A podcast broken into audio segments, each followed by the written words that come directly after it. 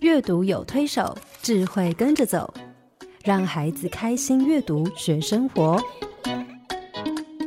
欢迎收听《阅读推手》。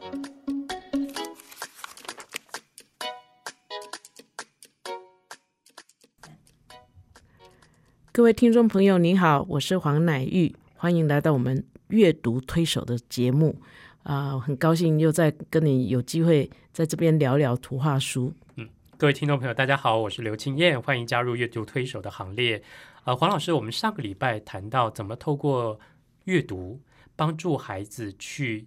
开始学习建立关系。是那个建立关系的第一步，第一个很重要的前提就是尊重对方，是彼此尊重。是人跟人之间如果可以做到彼此尊重，我想那就是一个好的关系的开始。是如果我们没有办法彼此尊重，那可能会造成我们关系的一些破口，是，而没有办法继续哈。对所以我觉得彼此尊重其实是一个，嗯，虽然它是一个开始，那个开始可能也只是比较是关系比较表象层面的部对分。对嗯有时候我们会相敬如宾，对对，但是那个尊重可能是有一点虚伪在，我我敷衍你，对对，我不得不，不得不我也不想不想跟你 argue，对，但是是就说我尊重你。，对，其实但是并我不们是真心的。我们提到的尊重并不是这样的尊重，对我们希望小朋友是发自内心的懂得尊重别人，他跟你是不一样的个体，因为每个人都不同。是嗯你知道，手指伸出来，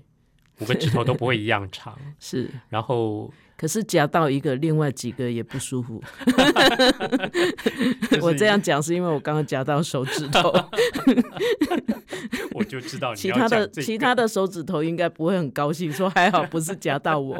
哎，所以对其他手指头来 说，他也会感同他身也感受同，身受对就，他接纳啊了你的痛对苦，对对对 ，他接纳你被夹到是那个手指的痛是，苦，所以我那个被夹到了，现在就不觉得那么痛了，嗯因为有其他人帮他分， 对其他的对手指帮他对分摊了，是对，所以我觉得呀，这是一个好例子。也就是说，我觉得一个关系一开始可能建立在彼此尊重上，嗯，但是当那个关系必须慢慢深化的时候对，尊重就不够了。对，嗯，还要更进一步接纳。其实哈，我就在想哈，古代啊，就是嗯农业社会，交通也是不方便，然后你可能一辈子你相处的就是你的村人，对，对，就是很有限的一个。像现在全世界这样这么的广阔，这么的 open，嗯，我觉得我们如果学不会尊重跟接纳，我觉得会活得很痛苦哎、是啊，因为你每天都在接触很多不一样的，而且每天可能都有跟前一天不一样的人。对，我是说现在人的生活，嗯哎，就这么大的呃广阔的世界，嗯，如果我们学会尊重跟接纳，应该真的是四海为家。是啊哦，，而且。回过头来看，其实我们每个人本来就是不同的个体，对人跟人之间本来就不一样的，对不一样并不表示不好。对，我嗯常常觉得不一样才是一个好玩的地方。是是比如说是一座公园或一座花园，如果只种一种颜色单一的嗯一种花，嗯，那就只有一个样子。对，有但是才华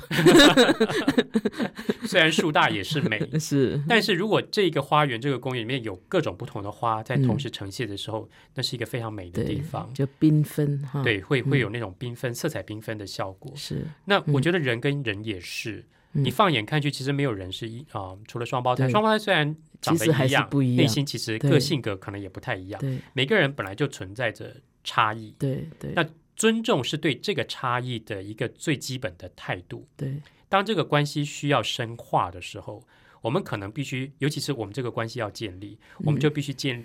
接纳彼此之间的嗯是差异。是好，比如是说，好，我跟黄老师之间有很多差异，哦，差天 差地别， 我很快，嗯，黄老师呢非常很稳，很稳，对我就觉得。这个这这样的关系里面，我觉得黄老师就变成是我一个很对重要的稳定的。比如说，我们一起出国去演讲的是时候，是我很容易紧张，是，我很容易慌张， 嗯但我总觉得黄老师非常的嗯淡定，而且非常我来不及反应好吗？ 非常的稳，坐在那里。嗯那所以你知道吗？通常出去演讲，我都会让你讲第一个，对对，你嗯先讲，我在下是面，是我就比较不会那么紧张。嗯，那我们之间其实彼此接纳对，个人的不是同，是，我们可以一然后起你合很作。细心，那我比较粗枝大叶，所以我跟你出去的时候，我也很安心，因为嗯我自己出去，我就会觉老觉得我一定落了什么什么什么，嗯，然后我就其实那个也是我的紧张，所以感谢主，我能够淡定，是因为有你在旁边紧张，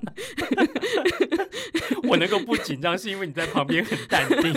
好， 呀那你看这种互补多好啊，，对，因为我们都可以彼此接纳对方跟我们的不一样，而且是甚至就是一个互补的关系，对所以这个关系我们可以持续十几年，对而且是越来越好的关对系。对对，那我想，小朋友从小也必须学习是，这样的关系，也就是说，嗯他必须去认知每个人跟我都不一样。嗯，但是我觉得这个跟大人的态度很有关，对，因为嗯，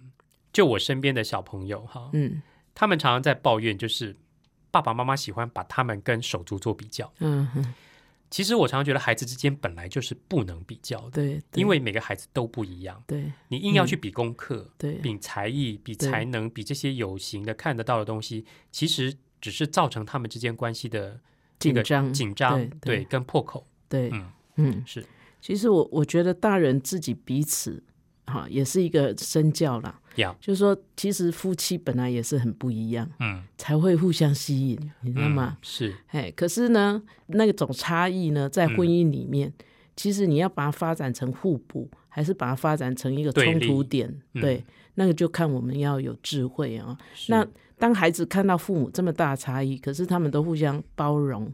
不是互相忍受哦，嗯是互相包容，嗯然后嗯互相还可以欣赏对方跟我的不一样。嗯哇，那个孩子你看，真的是很自然，他就知道说，当他遇到同才是跟他很不一样的，他也可以用一种幽默的方式啊，用一种呃包容，嘿，很他很自然这样。所以我有时候觉得说，其实父母有时候自己也是哈、学习啦，当然是我们人都很不完美，尤其在生活里面有很多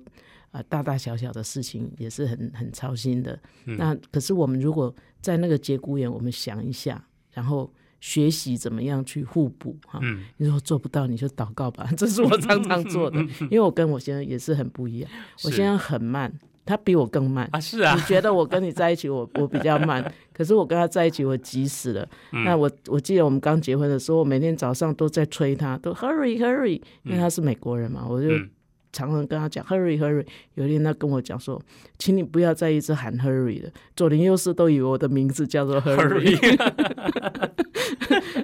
那你可以想象我当时的那种不能忍受他的嗯这种、呃这种非常非常慢的节奏，嘿，是可是慢慢我也在想说，那你既然要一起生活，而且准备要过一辈子，嗯那你不能每天在喊 hurry，嘿对所以我就慢慢把自己也慢下来。所以是我想，我们大人本身哈，你可能也可以先检讨一下、反省一下、回顾一下嗯自己有没有什么。地方是觉得说，我好像可以，可能还不够接纳哈，是那慢慢去调整，你会发现孩子其实，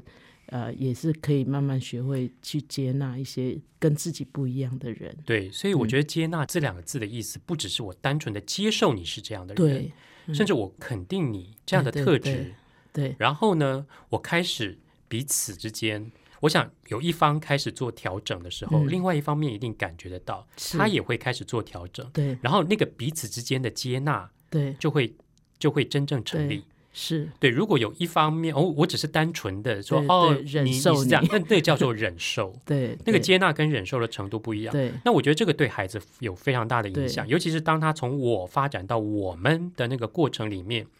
他对自己的概念已经很清楚了。嗯嗯然后也许他很有自信，对也许他非常懂得欣赏自己，自我对感觉非常良好对。可是当他开始，没呃他没有办法跟别人去接纳别人跟他之间的差异的时候，总觉得别人必须跟他一样，嗯嗯那个关系其实就很难建立。对对，嗯虽然尊重，嗯那尊重是一回事，尊重是一个起点，是一个基础。这个关系深化的过程里面，那个接纳变成是一个很重要的关键。嗯你懂不懂去欣赏别人、肯定别人，嗯然后你愿不愿意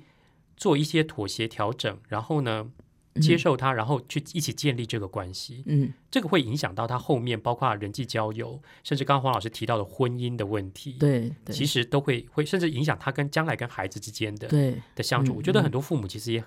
常常不太接纳自己的小 孩，对嗯，对，其实我们人哦，嗯呃，其实尤其孩子很敏感，因为是嗯他来到这个世界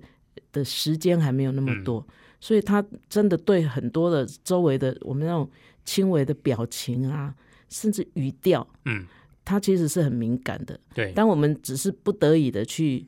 呃忍受孩子，跟我们是真心的去接纳他，然后甚至接纳一定带来欣赏嘛。是，对，嗯接纳不是只说好吧，我就认认命 了，我你就就嗯倒霉嫁一个慢吞吞的先生，我就认了，那是叫忍受。可是我如果从而在中间中间去想说，哎呀，或许上帝真的是呃希望我少犯一点错误，所以让我 slow down 啊，嗯让我可以慢下来。嗯，然后真正去欣赏说，哎，原来慢的人他们也有他们的生活方式，哎、那所以我想，很多的这种细微的东西啊，是哈、不是我们嘴巴跟孩子讲说，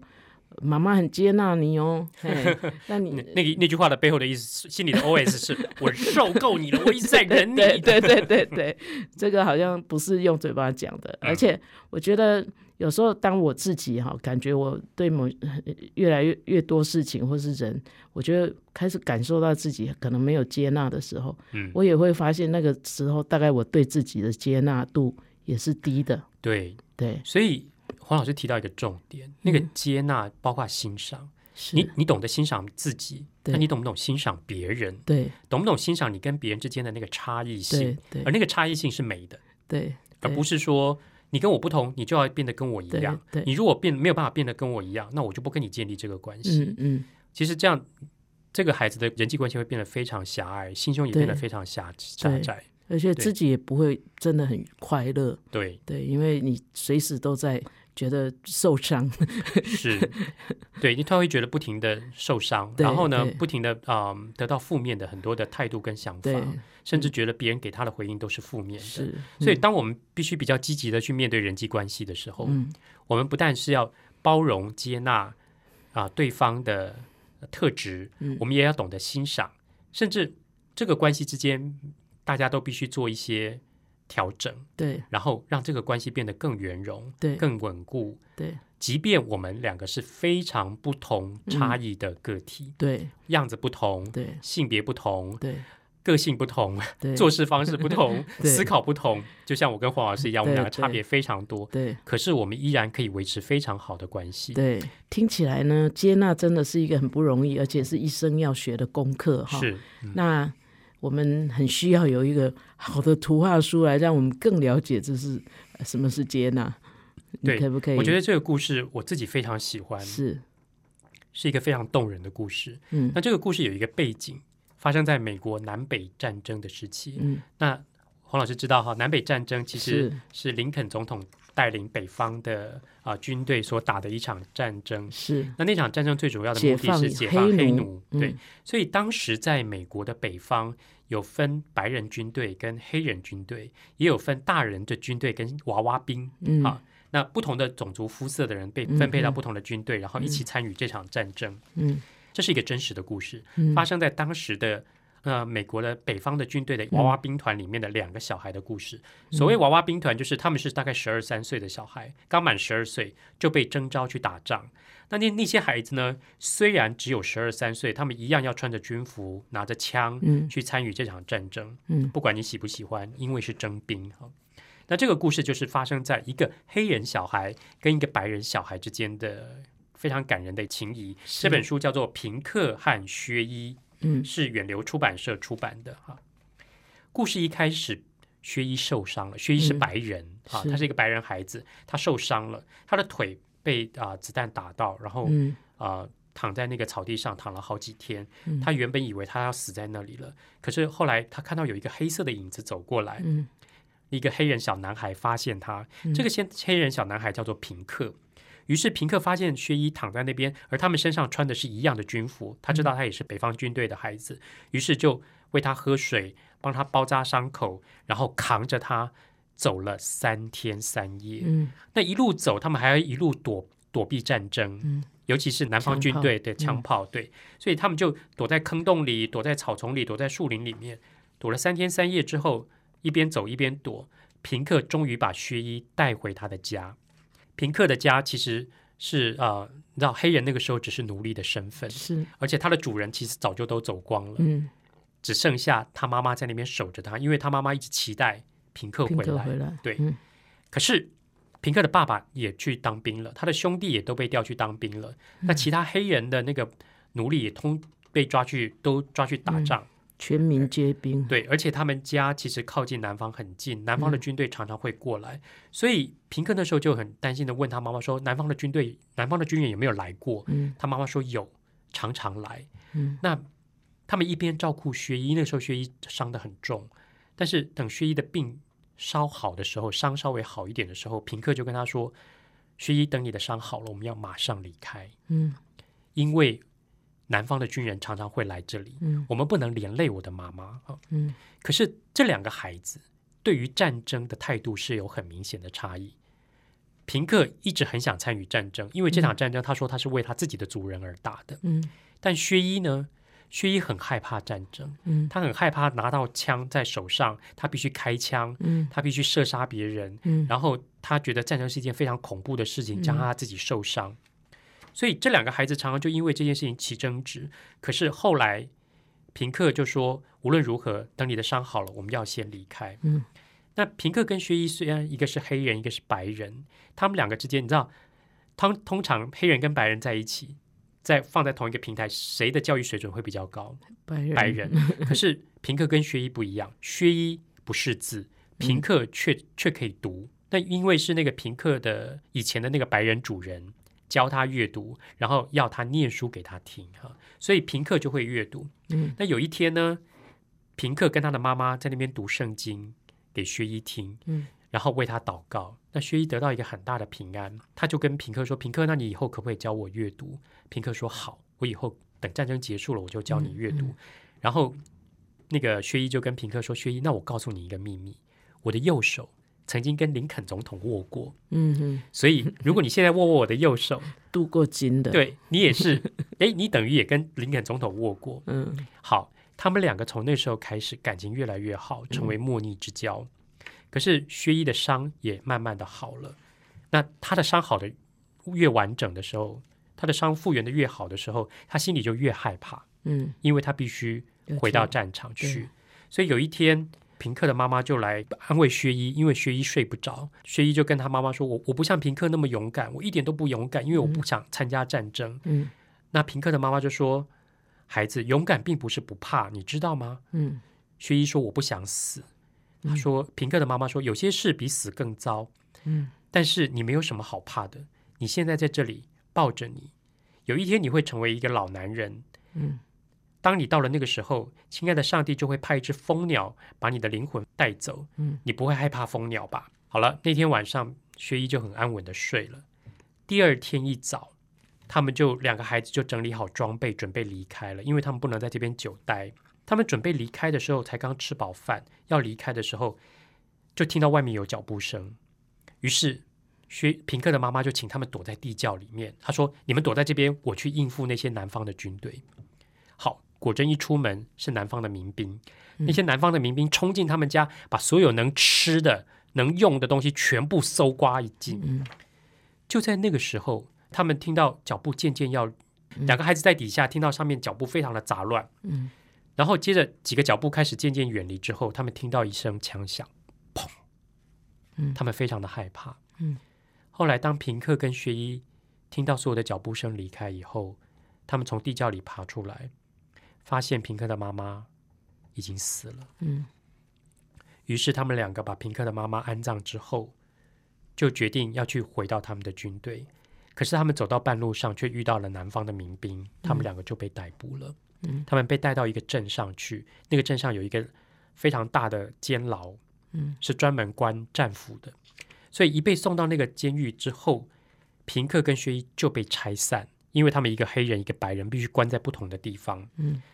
就在他们被两个南方的民兵架开的时候，平克突然伸出他的手，嗯，跟薛一说：“薛一，再让我摸一下你摸过林肯总统的那只手，嗯，再摸一次。”于是这两只一黑一白的手就紧紧的握在一起，握得非常非常非常的紧，两个民兵怎么拉都拉不开。后来不得不有更多的民兵来帮南方的民兵来，硬是把他们拉开。被送进监牢后的几个月，战争结束了，嗯，薛一就被释放了，嗯。可是平克呢？他被送进去之后几个小时就被吊死了。嗯薛一后来把这个故事告诉他的女儿，他的女儿又告诉他的女儿，而薛一的孙女呢，又告诉他的曾孙子威廉。后来威廉呢，把这个故事告诉了这本书的作者，嗯所以这个作者把这个故事写下来，嗯，为了纪念平克跟薛一那一段非常动人的友谊。嗯，从这本书的图像来看，很清楚可以看到平克跟薛一之间是有非常大的差异。嗯肤色，对不对？对，成长背景，嗯，然后他们，你知道黑人的成长背景跟白人成长背景是完完全两全不同完全两个世不界，同嗯世界。对，然后他们的个性也有很大的差别，嗯有没有？对，一个比较一个呃勇莽， 勇勇勇勇勇敢往直前，非常对勇敢；另外一个就很畏缩，比较害怕。嗯然后呢，他们之间能力上也有很大的差别嗯啊，一个会阅读，是一个不会阅读。嗯所以其实这两个人其实差异这么大，嗯照理说，在那个时代背景下，他们很难成为朋友。是可是后来为什么成为朋友？我问小朋友，嗯小朋友就说：“因为他们真心相待，嗯他们用真心彼此对待。乱世见真情。是，嗯就是说，在那个当下，每个人平哥跟轩逸都把真心掏出来，而那个真心是没有颜色、嗯没有什么差异性的，嗯都一样。嗯而这两颗心跟这两只手可以紧紧结合在一起。我问小朋友说：“你们最喜欢哪一张图？”嗯，几乎所有的小孩都最喜欢的就是平克跟薛两一个手最后紧紧相握。紧紧相握的那双手。哦嗯所以，其实人跟人之间的那个差异，嗯其实不见得会造成关系的鸿沟，或者对是那个嗯，反而是有时候可能是成为关系的一个很重要的帮助的力量。嗯。不过我也觉得，就是孩子从哪里学会去彼此歧视哈。嗯，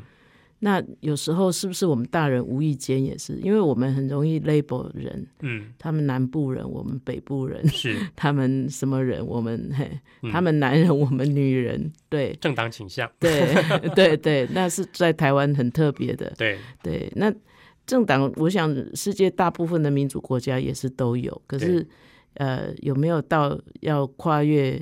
呃人性哈、嗯去做那种区隔？真的，我觉得我们今天做父母的人呐、我们如果要让孩子在这个接纳个别差异的这个方面啊、嗯，真的在这样的环境里面，我们是的确是需要多留意的，多琢磨哈、嗯，对呀、我我觉得这个故事好好感人呢、对啊对，，我也顺便在想，我刚刚在想说，有一些大人以为说我们不要给孩子看悲伤的故事，嗯因为他觉得说，哎呀，看故事就是要开开心心的。嗯。你觉得怎么样？可是我觉得我在跟小朋友分享这个故事，嗯他们的回应让我呃很感动，就是说，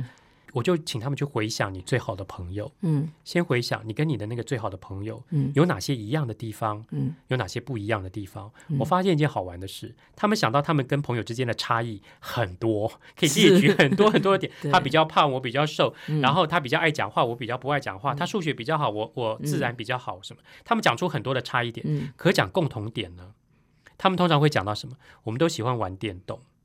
或者是我们都喜欢打篮球嗯有一。个共同的兴趣跟嗜好啊，是我发现，当他们在讲个别差异性的时候，讲到很多特质是上的是差异，是好，然后呢，能力上的差异，或者思考方式的差异，性格上的差异。嗯可是讲同的时候，嗯都是讲事情，是他们喜欢做什么事，一起喜欢一起打球，嗯一起打电动，一起做什么。那其实我让他们这么思考的原因，就是你去看看这些个别差异有没有影响到你们一起喜欢做的事，对呀、影响到你们的交集，真心相待，真心相待。我觉得那四个字好重要。嗯然后我就会问他们，我就后来问他们说：“那你们那个，你跟你朋友朋友之间这嗯种不同，对你们的关系有没有什么帮助？”有的小朋友就说很好啊，就他数学很好，我数学很烂，他 教我。那他英文很糟，我英文比较好，我可以教他。啊，嗯是是他们就可以想到这个，可以互相帮助。嗯然后呢，在功课上互相帮忙，在很多事情上嗯面，他们可以一起合作，一起、嗯一起互相帮忙嗯。是我说，如果如果这个差异，比如说你知道人跟人之间有差异，嗯包括思考的角度跟观点有差异，那那个差差异造成你们你们有没有吵过架？嗯嗯大部分的小朋友说有，正常的是要吵架吧，都是会吵架的。那我说这个差异造成你们中间关系冲突的时候，你们会怎么处理？ 嗯，有的小朋友就说。嗯，当我们吵架的时候，就三天先不要讲话。冷静一下。 对，可是我嗯说那后来呢？他说，反正他们到最后有的时候会写信啊，嗯，嗯写 email 哈，是有时候打简讯啊，和 好什么，然后就会想到说啊 嗯，好像可以说一个对不起，是是，或者是呃重新讨论对他们对吵架的事是情。嗯哇，这样孩子是成熟的啦，是，比有一些大人成熟哈。所以我绝对不轻看小孩，就是是说这个故事很多。很多大人觉得说，小朋友有必要去了解南北战争嗯的这个历史背景吗？或者是这个故事对他们来说太难？嗯其实孩子看到的不会不是肤色的，对不是这个故事里面这些差异跟这些很艰难的历史背景，嗯，他们看到的是这两个孩子的真心。对。我在想，虽然是一个战争的故事哈，嗯可是它其实在表达的是一个很强烈的和平，你不是觉得吗？是我，刚刚也在想到说，有一些校园霸凌也是出于我们太少跟孩子分享这样的故事。对，你让孩子去思考说人，你的命在旦夕的时候，嗯，你你还要去对，还要去欺负那个跟你不一样的人嘛？是。我觉得呃，看图画书可以减少校园霸凌。黄老师说的好，我过两个礼拜， 嗯，我这几个礼拜就来找找，过两个礼拜我就来分享一个校园霸凌的故事。，好，嗯，好，我们先休息一会儿。好家庭联播网，中部地区古典音乐台 FM 九七点七，北部地区 Bravo FM 九一点三。光老师，我想是我要帮助小朋友学习接纳个体之间的个别差异。嗯其实那个差异不只是外表，对，有很多内在的差异，对性格上的差异，对能力上的差异，其实我们都必须学习欣赏、接纳对方。嗯，那那样的关系其实才能够成立持久。对，但是我觉得常常有时候我们会犯一个错，就是嗯，光看外表或跟这个人可能讲几句话，你就开始把他贴标签，嗯然后给他一个定位，觉得嗯，嗯他不会是我的朋友，对对他嗯嗯我跟他不合对啊，然后就开始先排拒他，对对对，嗯，不对盘，不对盘，对我们的痛对。调子不合，嗯他不啊会讲台语， 或者或是是他不会什么对，对，嗯所以嗯但我喜欢打球，他不喜欢打球，哎，就觉得他这不在我圈子之外。人是很会画圈圈的，是啊，那画圈圈就是一种、哎小朋有友限接小纳，朋友也很会画圈圈，是啊是啊。在每个班上都有自己的小对团体、小圈可是圈。可是他嗯觉得他有接纳，他只是接纳圈子里的人是啊。那我们嗯可能更要学习是接纳那个圈子外面的人嗯啊。，我记得我小学的时候呃有一个同学，他嗯我刚转学到那个班上的时候，我觉得很奇怪，因为嗯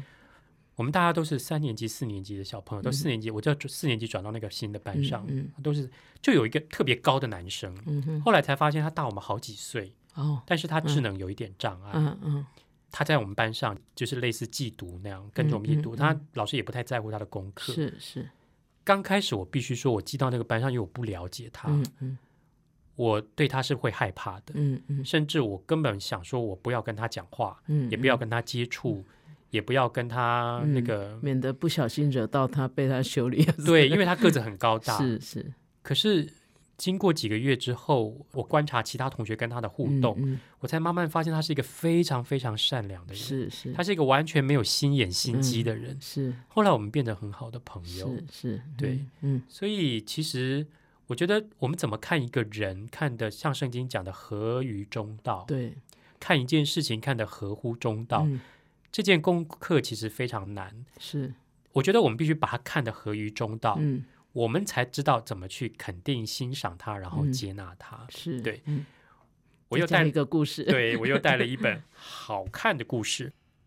这个故事是一个续集的故事。上个礼拜我们提到有一只大棕 熊，对不对？是，盖了一个冬眠小屋，嗯，可大是棕熊又来 了，对，可是被四个他的好朋友闯进去，然后搞得他一个鸡冬犬天不宁。一个冬天都没办法好好睡觉。嗯但是大棕熊非常的仁慈，慷慨的分享，然后甚至面对这些不尊重他的伙伴，他还是很包容他们、接纳他们哈。那我觉得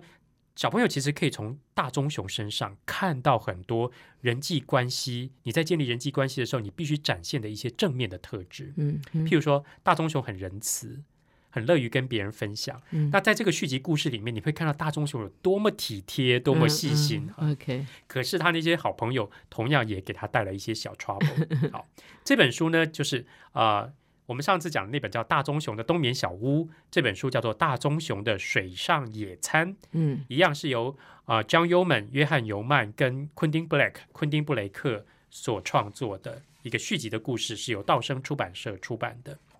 同样在一个春天的早晨，啊，小猪、松鼠跟刺猬母鸡呢，就很高兴的跑到那个呃森林里的大湖边，因为他们要去参加大棕熊所举办的水上野餐。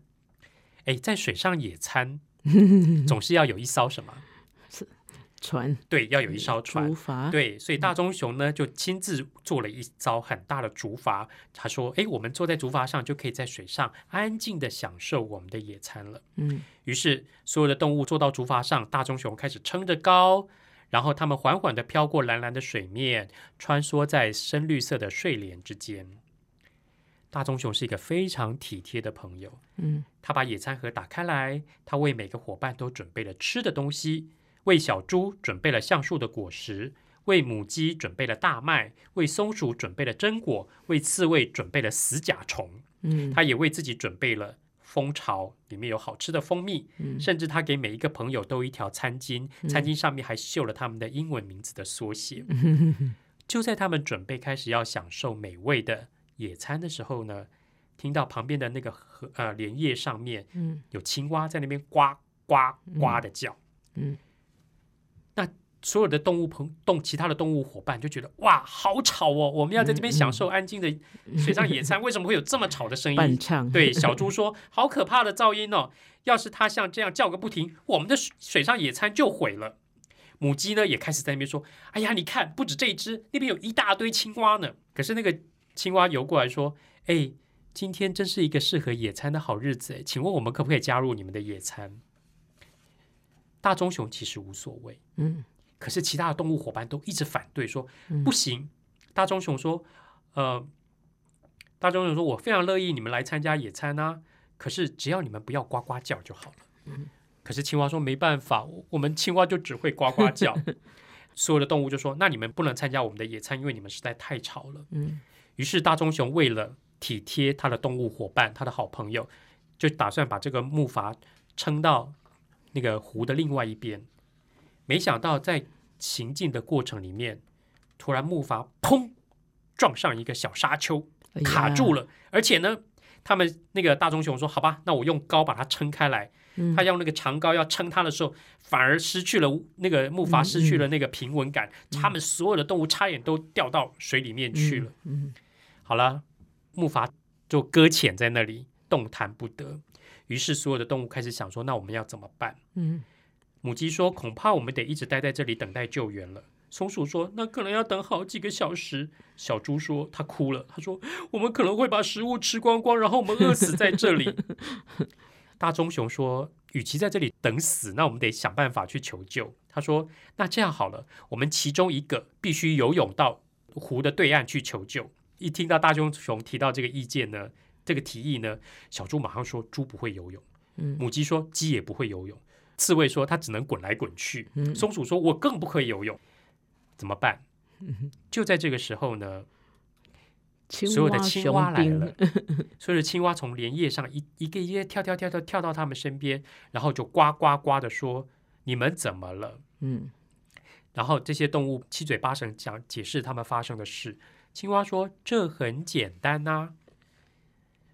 就在那个大胖青蛙的一声令下，他们全所有的青蛙全部跳进水里，激起了巨大的波浪。嗯，这个啊时候，兴波浪风作浪，，对这个波浪就把木筏冲离了沙丘。嗯动物们很开心的说：“哎，我们动了，我们动了！”青蛙们也很高兴。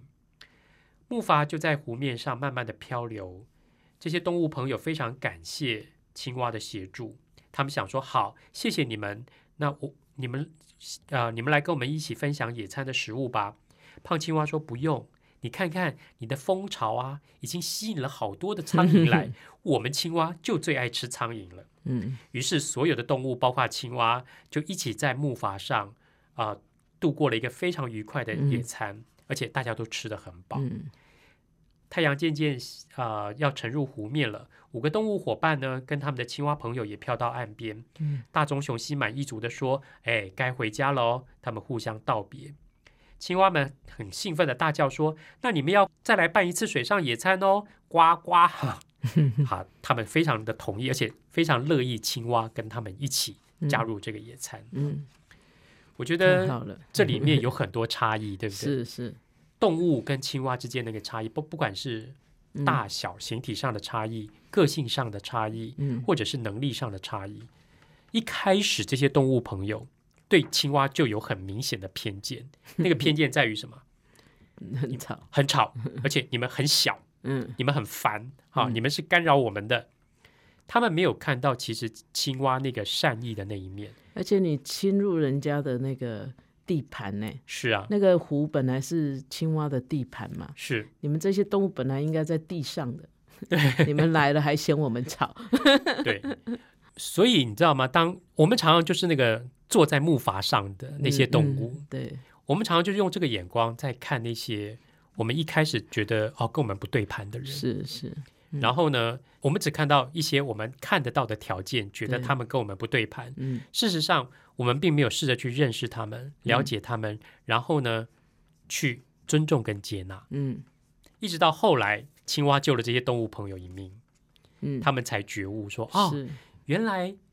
你们这么棒，对原来你们的心地这么好。”对啊，而且青蛙也不用分享他们的食物，嗯是它还帮他们把苍蝇给吃光解光决， 要不然我看熊也很难享受那个呃蜂蜜的那个蜂对巢，蜂对巢，。嗯，我我觉得这些青蛙还蛮不错哈、它不嗯计前嫌，对不对？对，好、要不然刚好他们就搁浅了，哈哈哈哈！ 你看吧，嗯没以错前我们吵， 对啊，你现在落魄了，呃，我觉得这是一个好温馨的故事哦。对，哈所以我觉得这个作者其实在这个故事里面就凸显，在那个孩子社会化的过程里面，嗯，其实我们会经历到很多各种不同的差异，个体上的差异，人跟人之间的，比如说大小啊、强弱啊、美丑啊，哈、各种对比性的差异。嗯可是我们常常就是因为我们在我们被社会化了，我们对于某些东西就有一些固定的刻板印象或偏见在那边，，是是嗯以，至于我们用一个框框或者是有色的眼镜去看待别人。对，所以就阻挡了我们接纳的能力。是，嗯，然后呢，你就没有办法去营造一个和谐所以美好还的，是要先把那关个系眼镜拿掉 哦，把框框 拿掉，框眼镜框拿掉，掉，对，对，有色的眼镜要先拿掉，对很不容易哈、不然很容易产生误解。是一旦是你有误解，你就很难去建立一个好的关系了。其实我有看到那个就是文化的部分吧，嗯哈、嗯，其实我们现在台湾也不是一个封闭的地方嘛，对，我们也有很多不同种族的，我们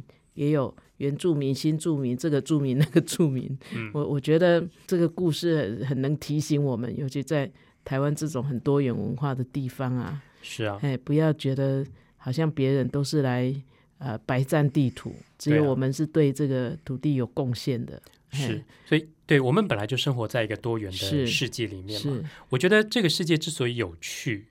就在于多多元这两个对字。对哎那多元你要怎么去看它？有时候你会觉得说啊，他们跟我们不一样，好对烦哦，对他们干嘛来占我们的 地盘？也许青蛙如果一开始这样想的话，说哎，这些动物干嘛来占我的地盘？对那我想他们之间的关系也没有办法是，有一个和谐的关系。对可，是我觉得多元之所以有趣，是因为每个个体都不一样。嗯嗯，不管你是什么样的文化对培养出来的个体，对我们个体本来就不一样，有不同的文化的熏陶，有不同的嗯对成长的背景。如果我们可以去欣赏这些不同的特色，敞开我们的心胸，去对接纳这样的多元性，嗯嗯。比较用合于中道的方对式对去看待这一切，不过真我的很相不信容易，，对，是不容易。对我我觉得我我自己在生活里面也经常要面对这种，嗯，就是嗯那种很不舒服的 面临那个接纳的呃抉择的时候是，你知道我常常我自己的一张王牌就是说，嗯，所有的人都是上帝造的。嗯都是上帝按着他的形象造的，是所以你是谁啊？你有什么资格去批评这个人？他跟你的不一样。嗯，其实这个想法会让我们比较谦卑一点啦、是嘿，然后开始去想说，好，那神造他就是这个样子，嗯，那我怎么样以尊重神的那种心情去尊重人。对，我觉得这一招都常常在我呃，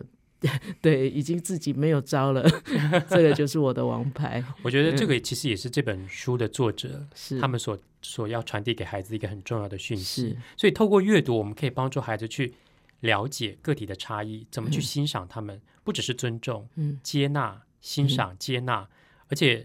呃，也从他们这些动物身上去看到这个关系怎么被建立起来。是我相信孩子越早嗯对明白这些事，或者是他去经历这些对嗯这些关系建立的过程，我觉得对他将来会有越正面越好的影响。是嗯，好，我们今天的节目就到这里告一个段落。接下来我们来听听黄老师有什么小叮咛。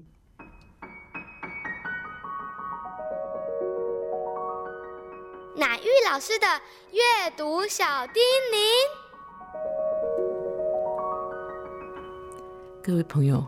啊、今天要跟你分享的是，我们怎么让孩子随时都有书可以看啊。我有一个朋友，有一次在机场啊、呃等候上机的时候，那旁边有一个小朋友坐定以后，就在背包里面拿出他最喜欢的小书来翻阅。那周围的几个小朋友呢，都没有带书。我相信他们家里或许也有啦，哈，不过就没有带出门。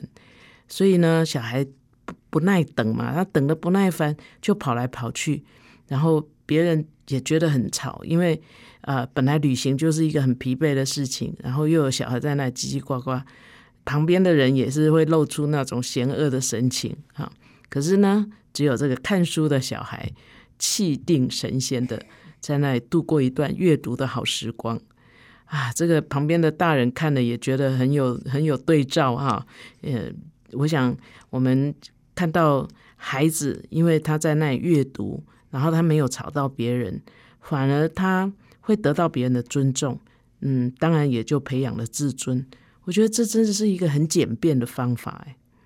呃，阅读呢，其实我们都以为一定要固定坐在一个地方哈，其实也不一定啦，都不定不一定需要长时间在固定的地方。有时候我们出门办事啊，总是需要等一等嘛，哈，等等这个等那个。那我们大人呢，随身带一本书刊，也可以打发时间，不至于感到等候的时间很无聊无趣。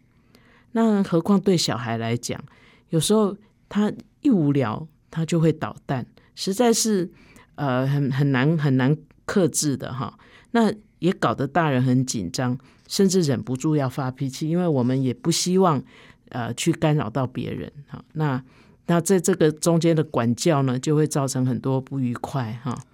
那有一些地方，哈，譬如医院啊，或是银行，它也会准备一些书刊，可是呢，不一定适合每一个人看啊，自己带的最安心。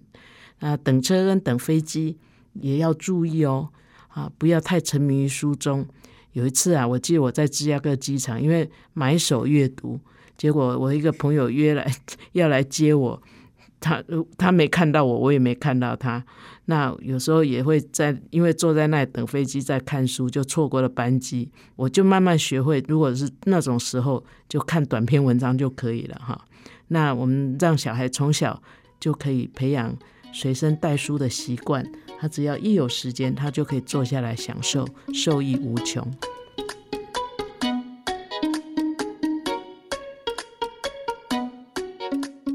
本节目由 FM 九七点七台中古典音乐台制作播出，邀您一同享受阅读，丰富孩子的生命。如果你对这个节目有任何想法、建议，我们都很欢迎你在 Apple Podcast 留言、打分、评星，也邀请你订阅这个节目，并分享给身边的朋友。感谢您的收听，我们下集再见，拜拜。